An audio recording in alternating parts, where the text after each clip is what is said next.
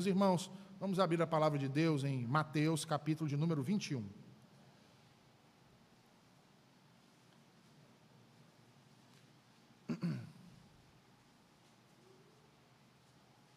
Mateus capítulo 21, versículo de número 18.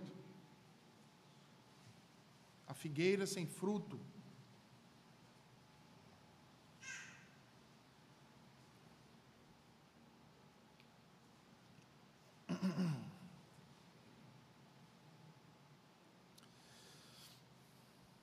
Assim diz o Senhor: Cedo de manhã, ao voltar para a cidade, teve fome, e vendo uma figueira à beira do caminho, aproximou-se dela.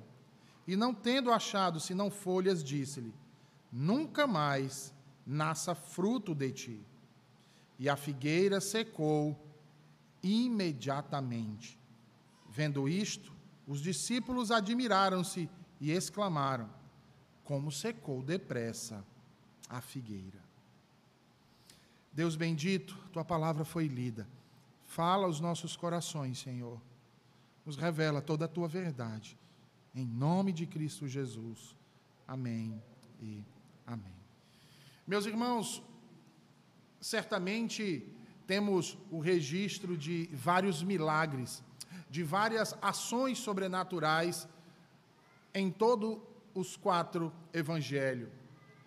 Bem como há também, meus irmãos, de igual modo, inúmeras parábolas que foram contadas e narrar, contadas por Jesus Cristo e narrada por Mateus, por Marcos, por João e também por Lucas.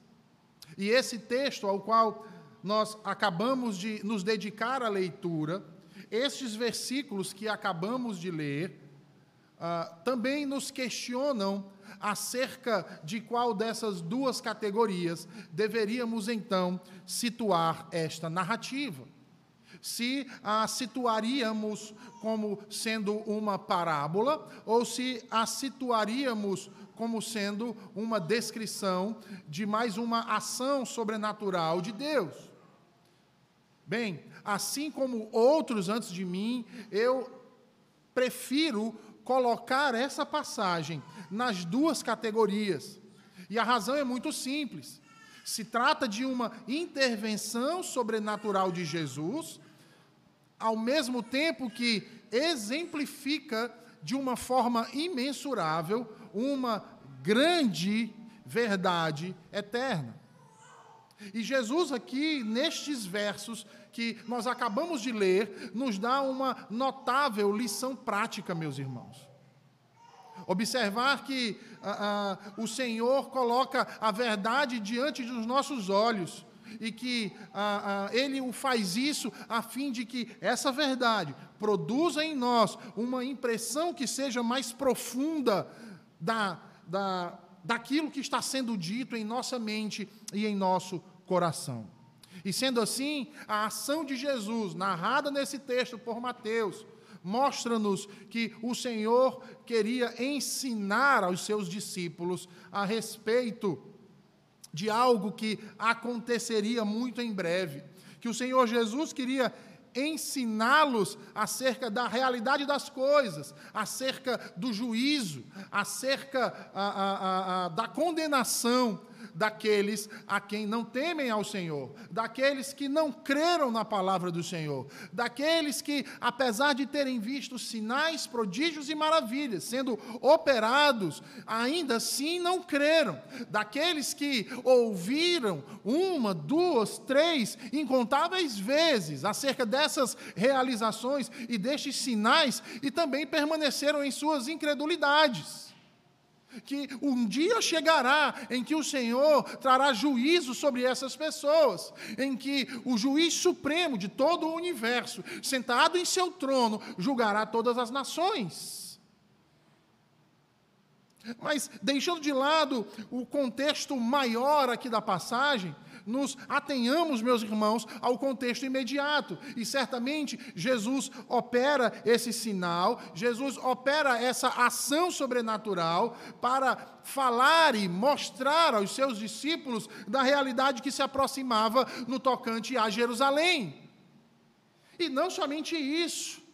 Se os irmãos observarem nos versículos subsequentes, nós vamos ver também que Jesus estava falando acerca da missão que eles teriam depois de sua partida, e que essa missão estava arraigada na necessidade da fé, não de uma fé comum, mas de uma fé sobrenatural.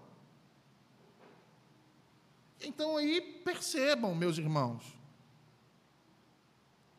Jesus estava por Jerusalém, e a recepção que lhe foi dada naquela cidade estava cheia de promessas.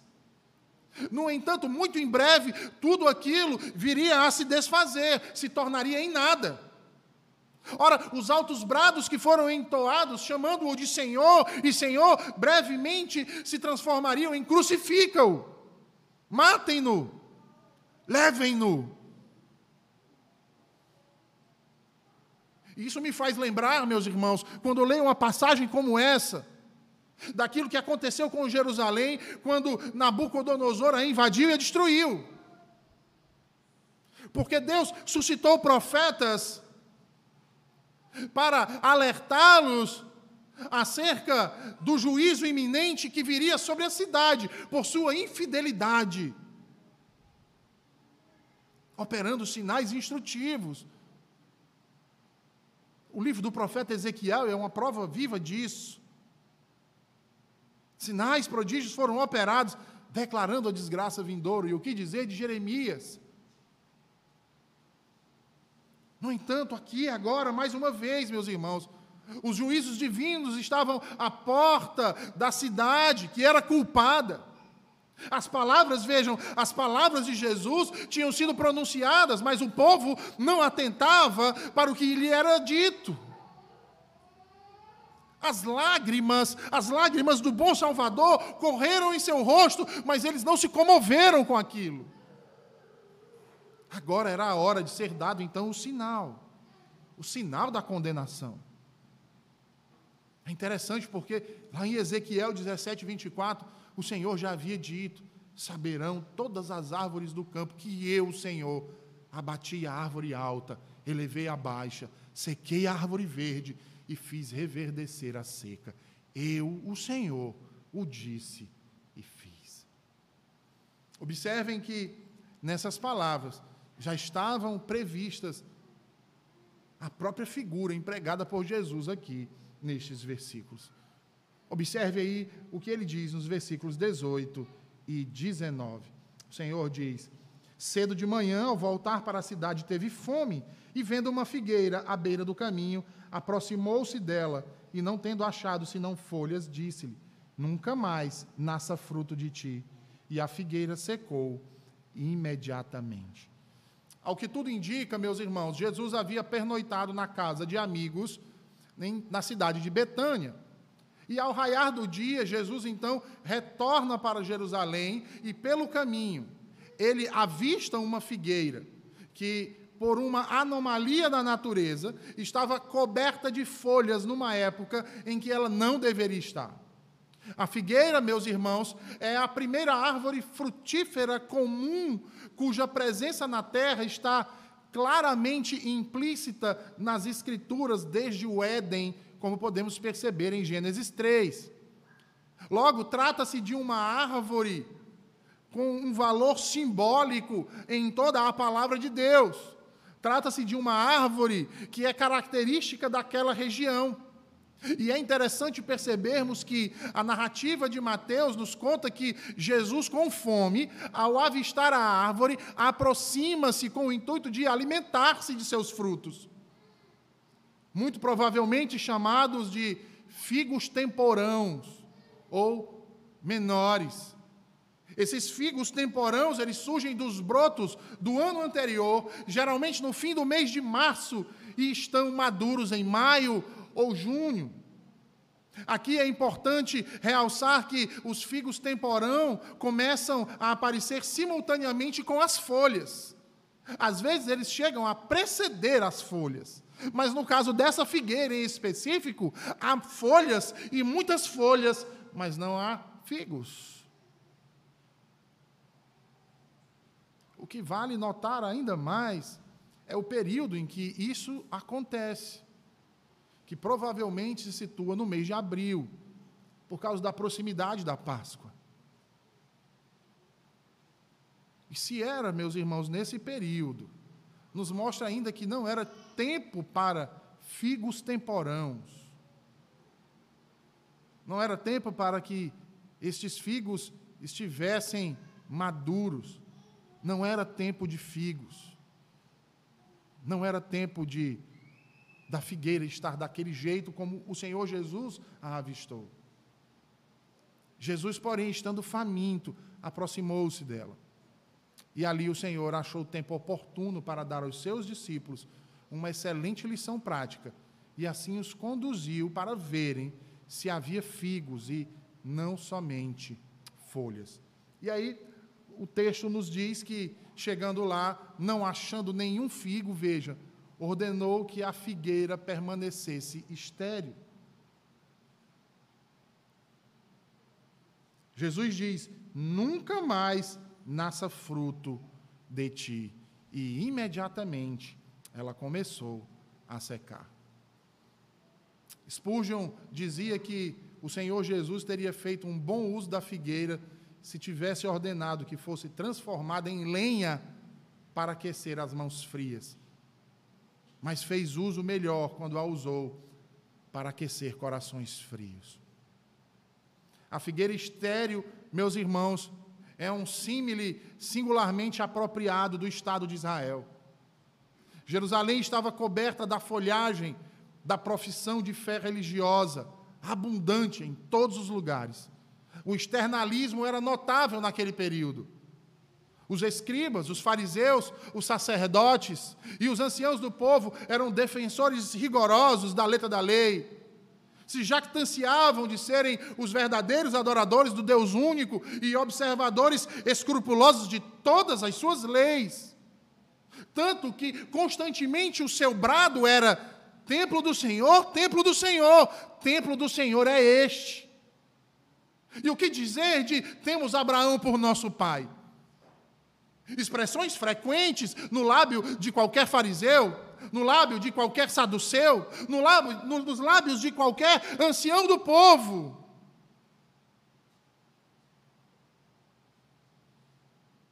Literalmente eram figueiras cheias de folhagens, que chamavam a atenção de longe.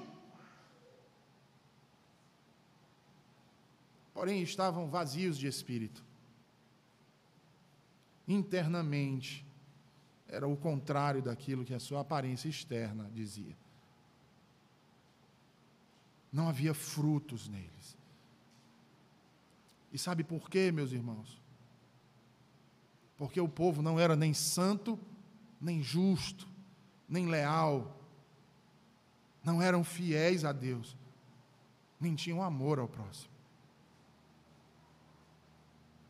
O judaísmo era uma massa de profissão de fé reluzente porém um abismo sem fundo na prática da piedade. Vejam, Jesus havia olhado para dentro do templo e havia percebido que a casa de oração dedicada ao Senhor, erguida para que o Deus Todo-Poderoso habitasse em meio ao seu povo, havia se tornado, na verdade, em um covil de ladrões. Havia se tornado uma casa de negócios, uma bolsa de valores. E por causa disso, então, o Senhor condena o judaísmo a permanecer sem vida, sem frutas, sem folhas, e assim aconteceu. Vejam que as sinagogas permaneceram abertas, mas o ensino sucumbiu à mera formalidade a uma tradição morta. Ao passo que a maioria dos judeus hoje espalhados pelo mundo e que ainda frequentam a sinagoga, frequentam como algo cultural e não porque verdadeiramente tem o Deus vivo como o único Deus verdadeiro. A maioria das famílias preservam as tradições e celebram algumas festas tão somente pelos aspectos culturais. porque dizem a identidade como povo, como nação. Meus irmãos, Cristo não destruiu o judaísmo, mas ele o desproveu da graça. Secou-o desde a raiz. E com a vinda dos romanos, com seus machados e suas legiões, estes deceparam o tronco infrutífero. E que grande lição para todos nós, meus irmãos. Grande lição porque tem havido igrejas nas quais se destacam os números, as quais se destacam a influência. No entanto, a fé, o amor e a santidade não são mantidos. E o Espírito Santo as deixa a exibição vã de uma profissão infrutífera. E ali ficam aquelas igrejas com o tronco da organização, com seus galhos amplamente estendidos, porém mortos, e ano após ano, tornam-se cada vez mais decadentes. Meus irmãos, nós temos muitas igrejas hoje exatamente nessa condição. Que nunca isso aconteça com essa igreja. E para que isso nunca aconteça, é necessário que aprendamos com o exemplo que o Senhor nos dá, pois, ainda que tenhamos um bom número de pessoas que vêm para ouvir a palavra de Deus, que vêm para buscar a verdade do Evangelho, Ainda que tenhamos um número considerável de homens e mulheres que professem a nossa fé de maneira sincera e comprometida, Veja, se não colocarmos em prática isso que dizemos crer, ou seja, se não tivermos uma vida empenhada em piedade, em santidade, se não dermos frutos, isso nada nos aproveitará. Nós podemos ter um ministério de valor. Mas qual seria o real valor sem o Espírito de Deus?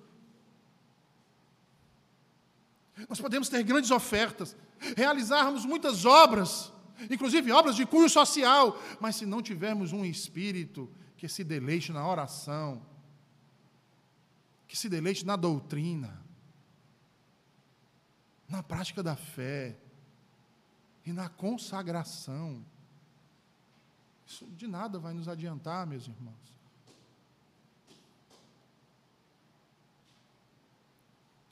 Eu ficaria, queridos, apavorado se um dia nós chegássemos a ser como uma árvore precoce. Ostentando uma profissão de fé superlativa mas sem valor algum aos olhos do Senhor. Sem valor algum, porque não há vida piedosa. Se diz crer, mas não se vive naquilo que se diz crer. Temos folhas, mas não tem frutos. Sem vida piedosa que demonstre a sua união com Cristo. O temor, o tremor necessário, o amor. Ação é essa, meus irmãos, que a cada dia parece mais e mais escassa. Nesses tempos de pandemia, quando em meio a todas essas dificuldades, a todo esse sofrimento, a todas essas perdas, partidas de amigos, familiares, irmãos, nós deveríamos nos unir cada vez mais e principalmente nos apegar ainda mais ao Senhor. Os crentes estão ficando dispersos, acomodados.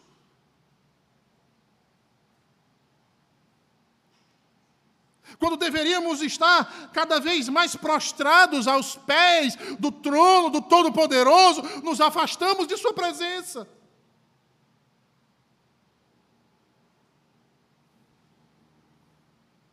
Estamos muito mais com medo de morrer para essa existência do que viver a vida eterna nos braços de Cristo.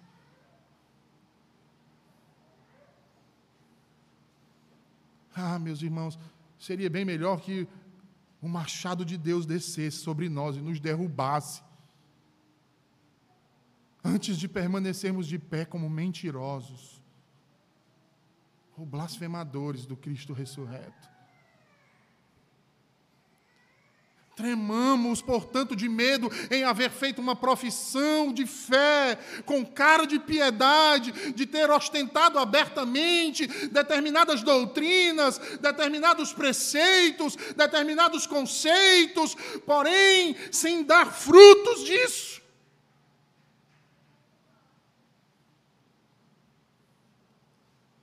Sem que o nome de Deus fosse glorificado com isso sem que essas verdades que dizemos crer tivessem nos transformado, gerado em nós um maior amor, um maior temor, maiores compromissos, maiores ações para a glória de Deus. A Bíblia chama aqueles que dizem crer no Senhor, ela os chama de santos.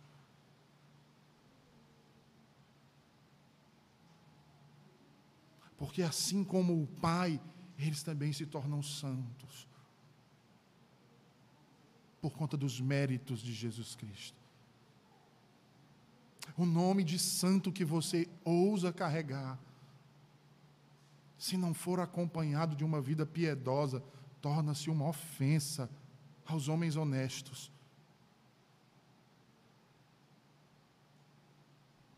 É por isso que tem tanto ímpio falando mal de gente que se diz crente. Mas se se torna uma ofensa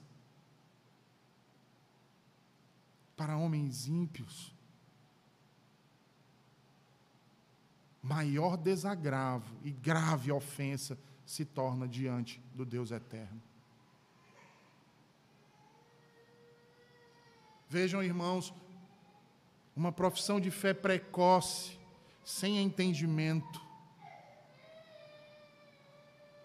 sem vida cristã, se torna uma mentira, se torna uma abominação a Deus e aos homens, um ultraje contra a verdade, uma desonra à religião, e torna-se a precursora de uma maldição terrível.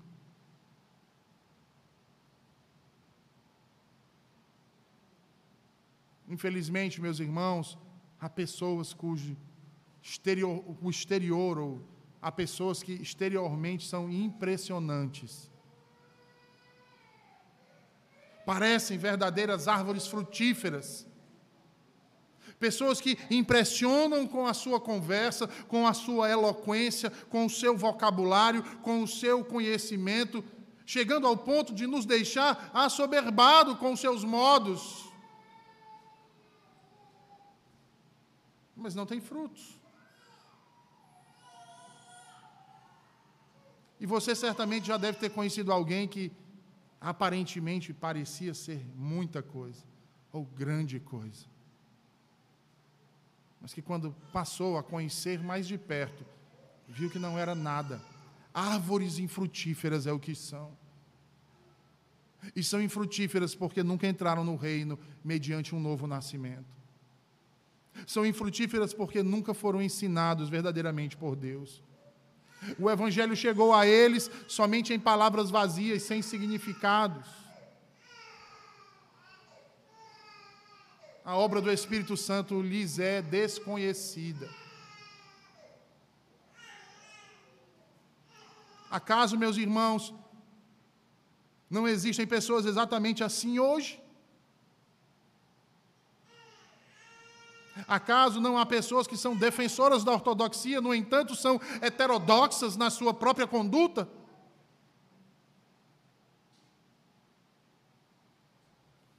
Não conhecemos homens e mulheres cujas vidas negam o que os seus lábios professam?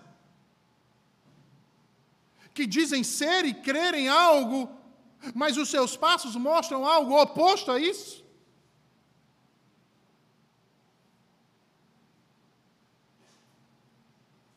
Como diria Spurgeon, mais uma vez parafraseando o chamado príncipe dos pregadores, tais pessoas parecem desafiar as estações do ano. Vejam, irmãos, que no texto que lemos, não era a estação de figo, no entanto, essa figueira ficou coberta daquelas folhas que usualmente eram o sinal da existência de figos maduros.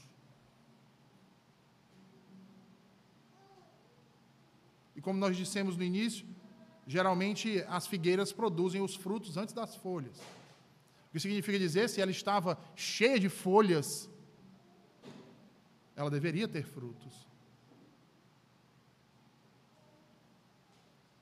É interessante porque naquela região da Palestina, no início do ano, geralmente é possível enxergar os figos verdes nas figueiras.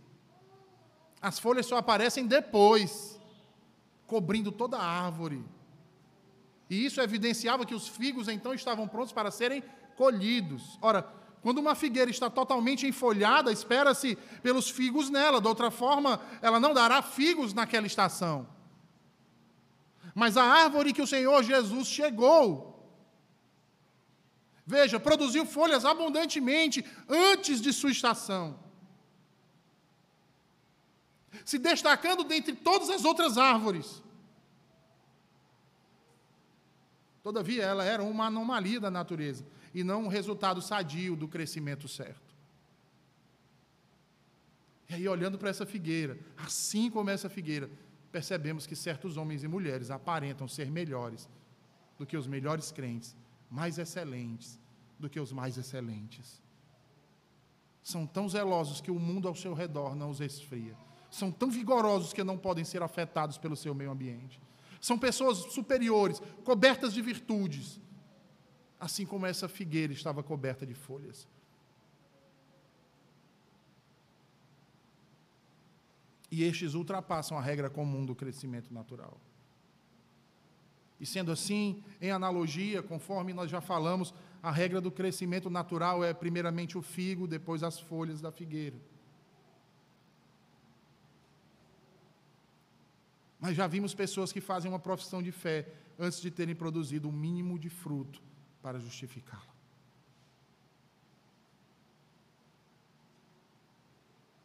É belo e prazeroso ver jovens, quando creem em Cristo, comprovar sua fé através de uma vida santa e piedosa, em casa e também fora de casa, no privado e também no público. E a partir daí, virem então publicamente confessar sua fé no Senhor Jesus Cristo. Mas nesses últimos tempos,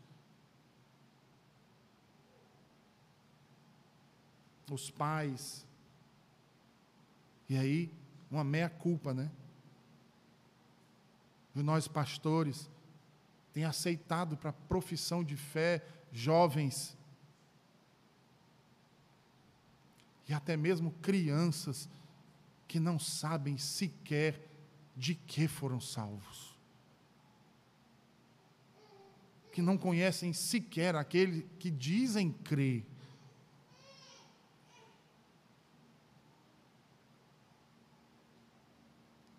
E tem se administrado o sacramento tão somente para compor um número no relatório que vai ao presbitério.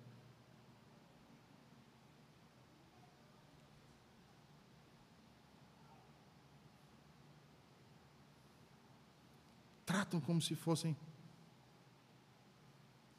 pessoas iluminadas.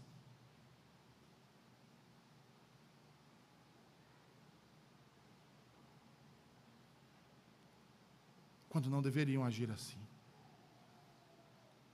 E isso, meus irmãos, é uma realidade triste e sombria, entristecedora. Um relapso com que muitos líderes têm tratado o Evangelho, a verdade de Deus. Infelizmente, eu já pude testemunhar um fato desses.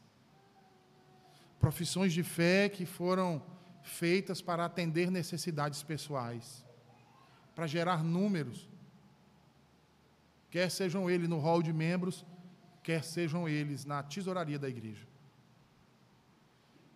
De pessoas que são verdadeiras figueiras cheias de folhas. Às vezes nem tantas folhas assim, mas que não possuem fruto algum. Pessoas que se, de, se declaram salvos, embora não tenham nascido de novo. Pessoas que se dizem crentes, mas que vivem uma vida deliberadamente pecaminosa. Pessoas que não demonstram arrependimento e nem muito menos fé, contentamento no Senhor, satisfação, prazer de andar com Cristo. Pessoas que fazem votos e juramentos, tomando Deus como testemunha e sua igreja e não cumprem naquilo que votaram. Descaradamente, abertamente.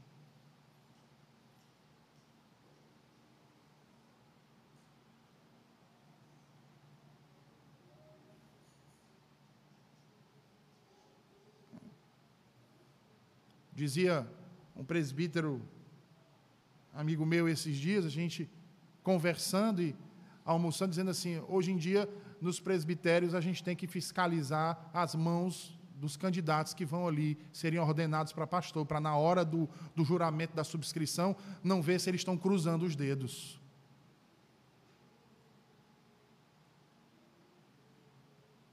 Parece cômico, irmãos. Aí eu falei: não busque sinais exteriores daquilo que está dentro do coração destes, porque eles não cruzam os dedos, mas cruzam as suas próprias entranhas, achando que podem tapear o Deus Altíssimo.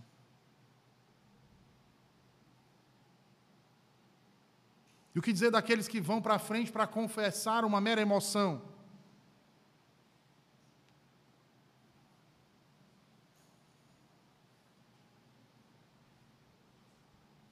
Que ao ouvirem um apelo sentimental, vem à frente, tomado de emoção, muitas vezes para satisfazer os pais, a namorada ou o namorado, ou até mesmo o pastor, porque é um cara legal. E mais uma vez, irmãos, parafraseando Spurgeon, há um calor que leva à fermentação, e uma fermentação que gera azedume e corrupção.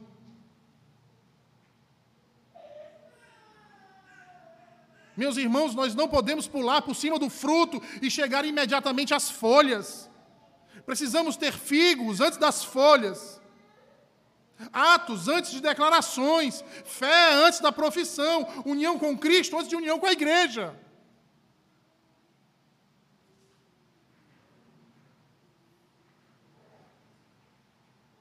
Não pulem por cima dos processos naturais, nem muito menos os processos sobrenaturais da graça, para não acontecer como esta figueira, para que se torne uma maldição sem cura.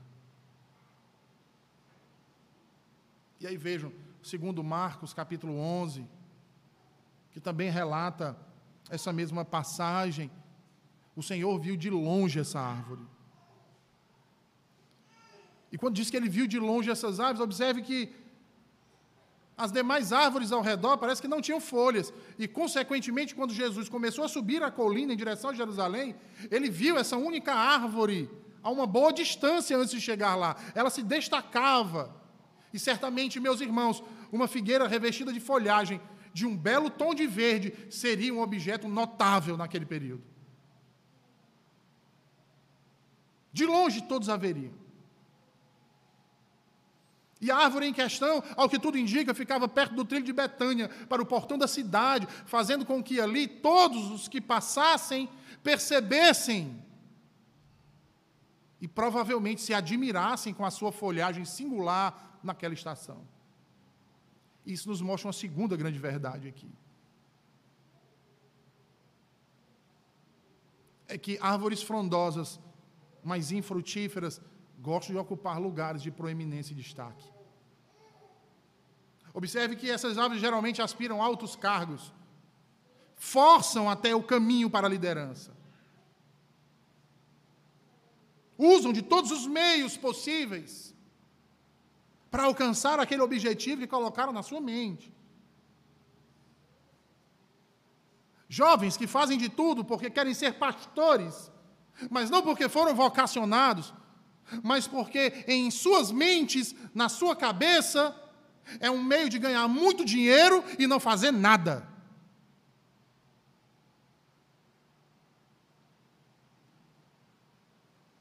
Eles não querem ser membros da igreja.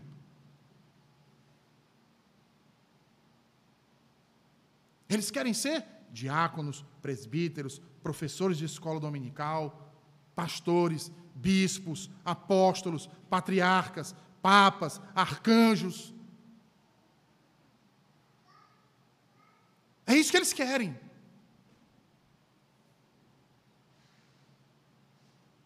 Eles querem ser Deus. Eles querem estar acima de todos. Eles querem ter servos e não servir.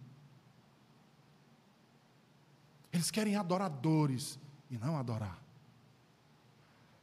Eles querem submissos e não se submeter.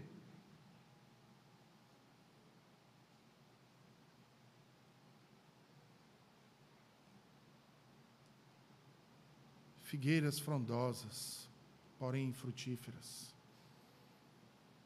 Não andam com Deus em comunhão íntima Poucos se preocupam com espiritualidade particular, orar, ler a Bíblia, tirar o culto doméstico. Pelo contrário, só fazem isso sob as lentes dos outros. Sob a lente dos outros, parece que eles fazem tudo isso. Árvores frondosas. Gostam de ser vistos pelos homens. Observe, irmãos, que esse fato é tanto sua fraqueza quanto seu maior perigo, pois embora elas sejam as menos capacitadas para aguentar os desgastes dessa publicidade, acabam, por sua cobiça, sendo ainda mais vigiados.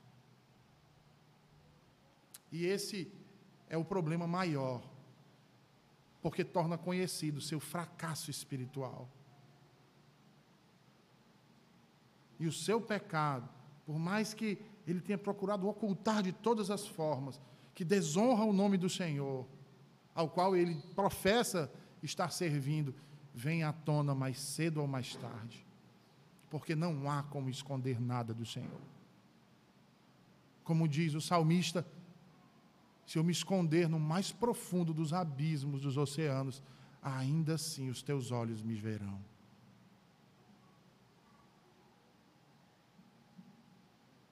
Vejam, irmãos, John Cotton dizia que seria muito melhor ser infrutífero num caminho do, de um bosque do que num caminho público que nos conduz ao templo de Deus.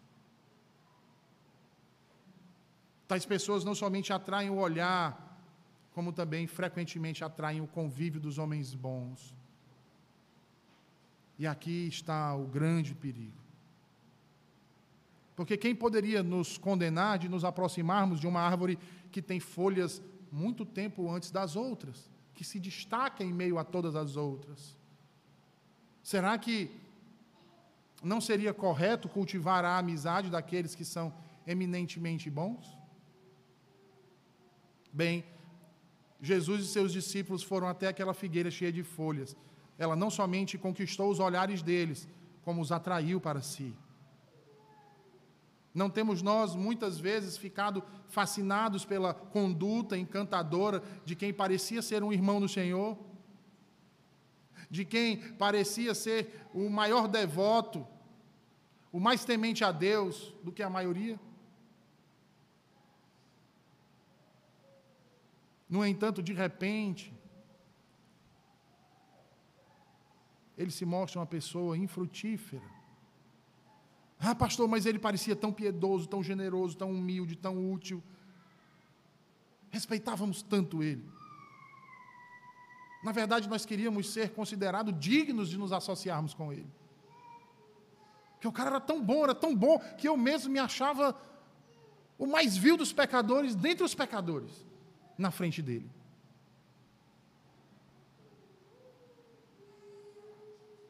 Veja, os novos convertidos interessados têm uma disposição natural para fazerem isso. Tomarem mestres para si. Isso é uma calamidade lastimável. Porque acabam por confiar na pessoa errada. No entanto, meus irmãos, tem um outro viés nessa história. É que precisamos tomar cuidado para não colocar no mesmo saco aqueles que se destacam por intermédio da ação graciosa de Deus. Sim, figueiras que nasceram folhas em um período que não era para nascer, de maneira sobrenatural, mas que dão frutos, que entre os seus ramos há vários frutos. E estes essas pessoas de destaque podem ser maravilhas da graça de Deus. Verdadeiras árvores frondosas que dão muitos frutos. Que faz com que o Senhor e o seu amor, a sua palavra, a sua verdade sejam engrandecidos nelas. E sobre isso, meus irmãos, certamente, o Senhor Deus tem suas figueiras que dão figos no inverno, que dão figos no outono, que dão figos no verão.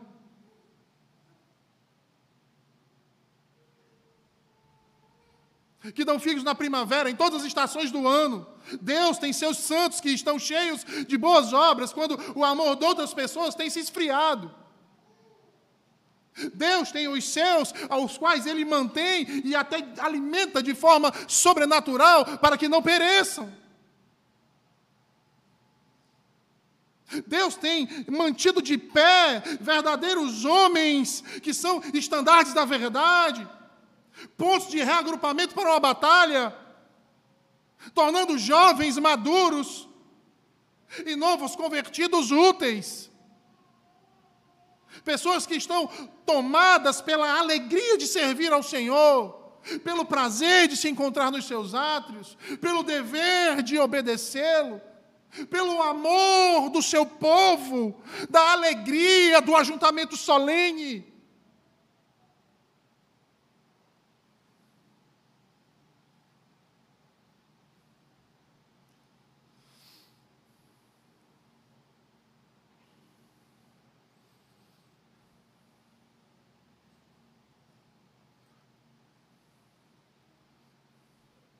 E aí,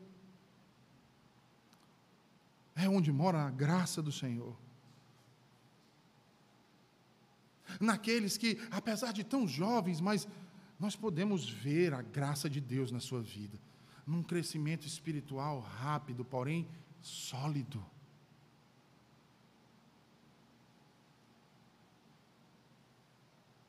Geralmente, ao contrário dos outros, esses são humildes. Esses não procuram glória para si. Esses não querem sentar nas primeiras fileiras, não querem ser reconhecidos. Esses querem ter o prazer de se alegrar na presença do Senhor e de ver o nome do bom Salvador ser proclamado e alcançar os perdidos.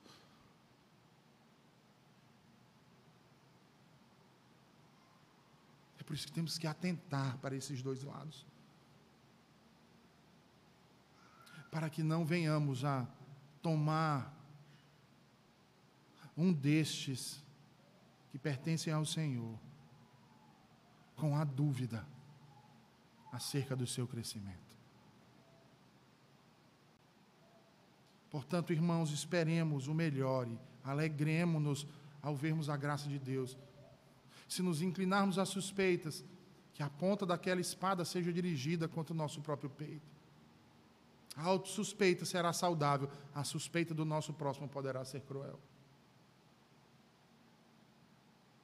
Não sejam juízes com base nas suas próprias leis,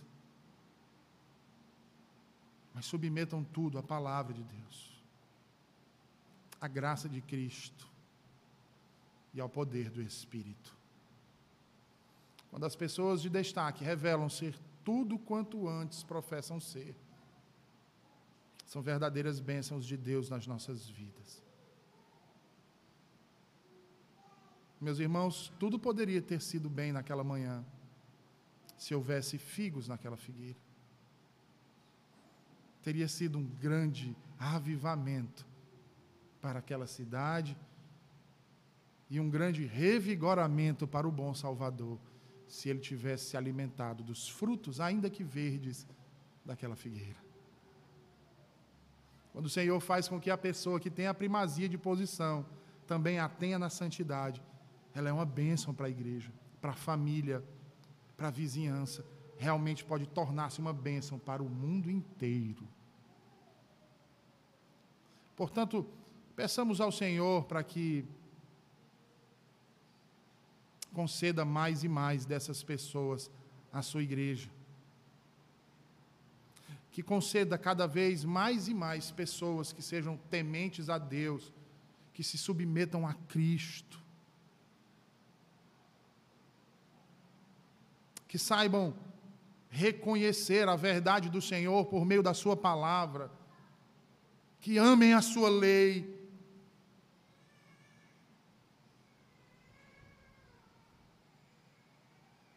que olhem para a cruz e ali, como diz John Bunyan, no seu O Peregrino, olhem para a cruz e, ao olhar para a cruz, vejam a graça de Jesus Cristo.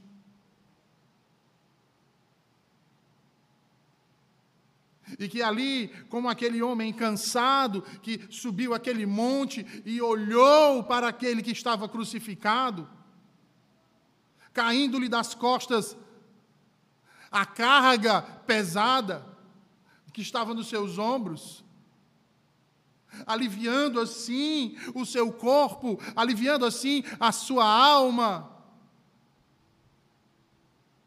aliviando assim o seu fardo. Seja tomado também pelas águas vivas que emanam do próprio Senhor Jesus Cristo, banhando todo o seu corpo a partir de sua fronte. E ali então possam contemplar toda a beleza da graça e da misericórdia de Deus. e que possa então verter lágrimas, mas não de tristeza, mas de alegria, porque seus pecados foram perdoados, porque as vestes rasgadas, sujas e velhas foram arrancadas do seu corpo e lhes foram entregues vestes novas. E porque agora já não é mais a marca da condenação que carregam, mas a marca da justiça de Deus e da vida eterna, da libertação em Cristo Jesus. Um selo que o qualifica como cidadão do reino de Deus. Eu quero concluir esse sermão citando exatamente os versos que John Bunyan, nesse capítulo em que cristão chega diante da cruz, ele recita ao final dizendo: Sobrecarregados de pecado, até aqui vim, nem pude aliviar o pesar, pesar sem fim, que até aqui trazia a lugar ditoso. Início será de viver venturoso? Será que aqui o fardo das costas me cairá? Aqui a amarra que a mim o prende romperá. Bendita cruz, bendito sepulcro, seja exaltado o homem que por mim foi humilhado. Vamos orar? Senhor Deus, obrigado por tua palavra nessa manhã aos nossos corações, Senhor. Obrigado por nos falar da necessidade dos frutos, Senhor. Todo aquele que foi amado por ti, eleito por ti, o qual a tua boa semente achou terreno fértil nos corações e brotou, cresceu, floresceu e frutificou. A importância, Senhor, de vivermos o Evangelho não apenas em aparência, mas com as nossas vidas testemunhando do teu amor e da tua glória em cada dia de nossa existência. Obrigado, Senhor, por tua misericórdia. Em nome de Jesus Cristo. Amém. E amém. Vamos ficar de pé, meus irmãos.